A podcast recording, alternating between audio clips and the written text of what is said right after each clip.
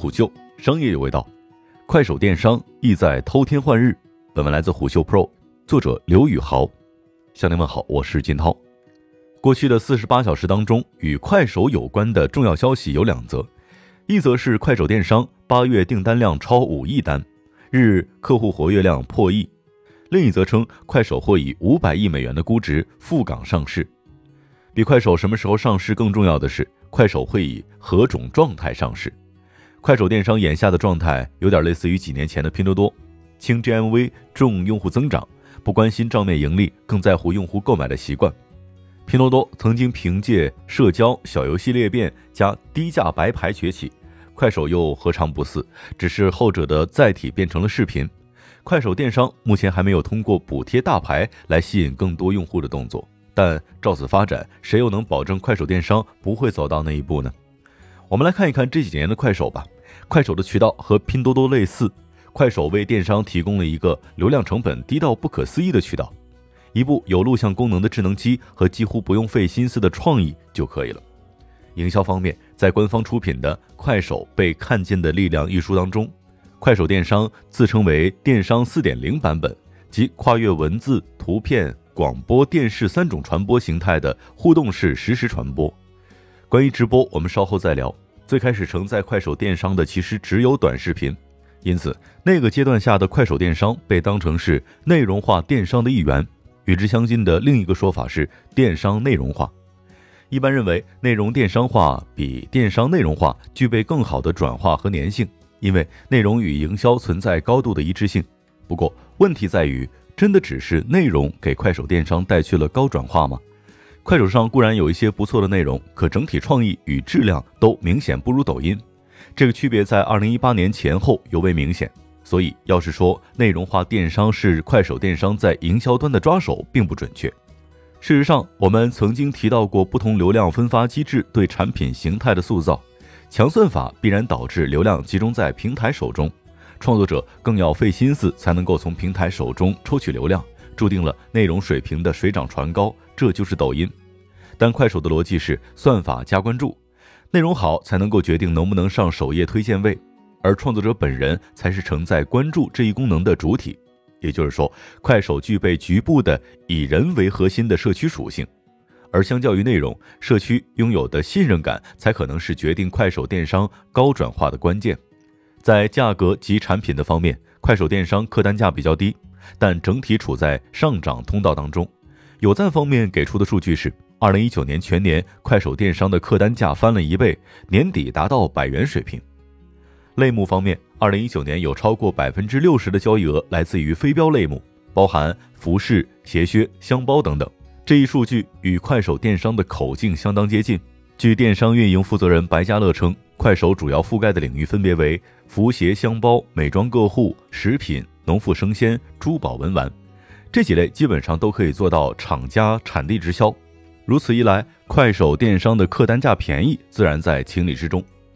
接受虎嗅 Pro 采访的诸多 MCN 和商家用实际行动告诉我们，快手上并不适合用短视频进行商品展示和售卖，效率最高的方式只有直播。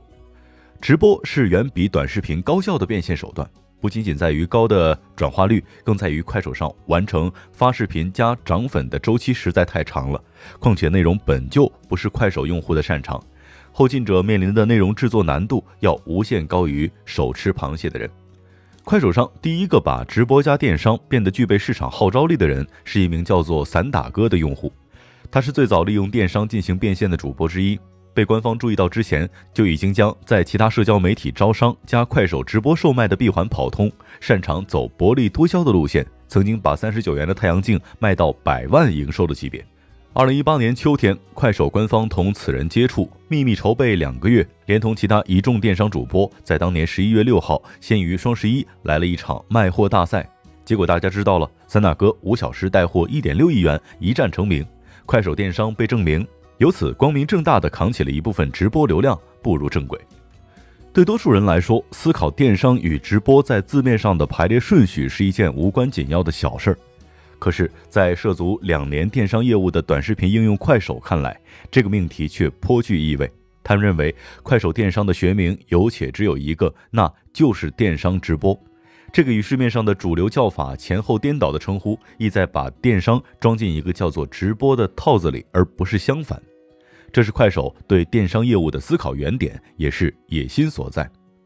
快手用户使用直播功能的行为，可能就像普通人醒来打开微信朋友圈一样常见。这是快手电商敢于称自己为电商直播的根本原因。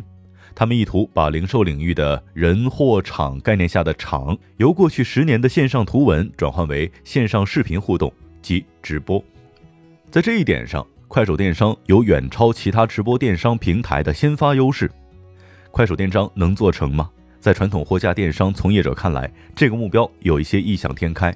半确定性消费所对应的长尾商品市场长期被淘宝所占据，几乎可以肯定的说，用与淘宝相似的选品进攻这个领域几乎是毫无胜算的。淘宝依然是国内最成熟的电商平台，其商家经营成本、用户购物习惯、平台调度经验，在过去十年之间已经实现了最大程度的平衡。快手作为短视频社区的第一定位，以及隐藏较深的搜索入口，不太可能具备将长尾商品背后的大量商家转移到自家平台的吸引力。可从另一个角度观察，如果快手电商根本无意挑战淘宝呢？答案或许就没那么悲观了。在这个相对乐观的答案当中，快手电商的特色和主要商品，反而是那些代表了快手底色的原生主播，以及他们背后的农产品和各类厂家直销产品。这是农村淘宝多年来一直都没有解决的问题，这个答案也符合快手电商不和货架电商抢存量，而是做增量的构思。只是该答案的求解依然需要经过渠道、营销、价格、产品四个步骤的重新推导。曾经促使快手电商崛起的四个因素，随着内外环境的变化，在今天早已不同。那么，快手电商的未来会因此而不同吗？虎嗅商业有味道，我是金涛，四点水的涛，下期见。虎嗅商业有味道，本节目由喜马拉雅、虎嗅网联合制作播出，欢迎下载虎嗅 APP，关注虎嗅公众号，查看音频文字版。